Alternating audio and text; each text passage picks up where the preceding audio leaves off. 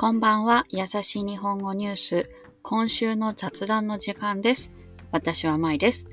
この時間はいつもの優しい日本語ニュースとは違います。ニュースを紹介するのではなく、ニュースをテーマに私が思ったことなどを話します。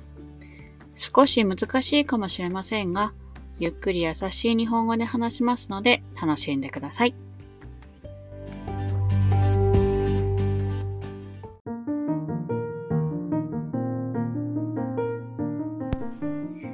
日本では今日4月29日からゴールデンウィークが始まりました。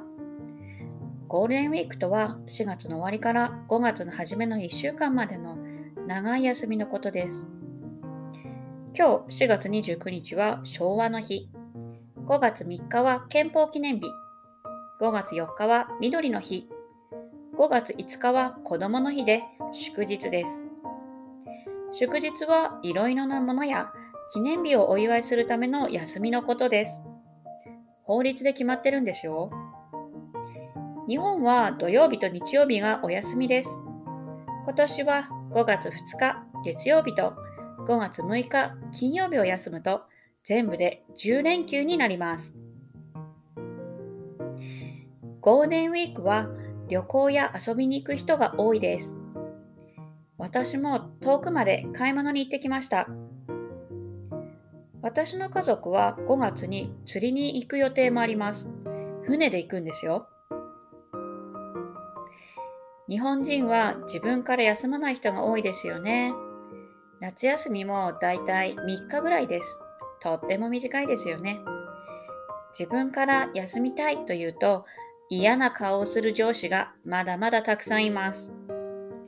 だからゴールデンウィークのように法律で決まってる休みがあると自分から休まなくてもいいので、とっても嬉しいです。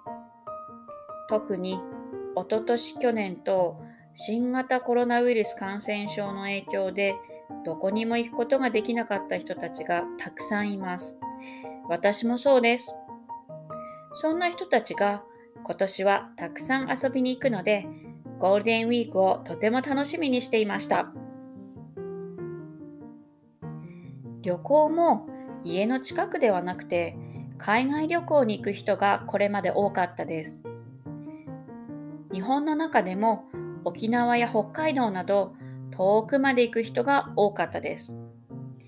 今年はどこに行く人が多いんでしょうね。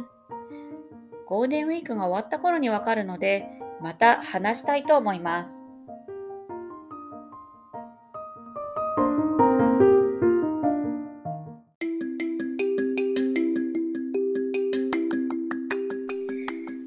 皆さんの国では長い休みがありますか？いつありますか？その時どんなことをしますか？中国などではお正月が長い休みですよね。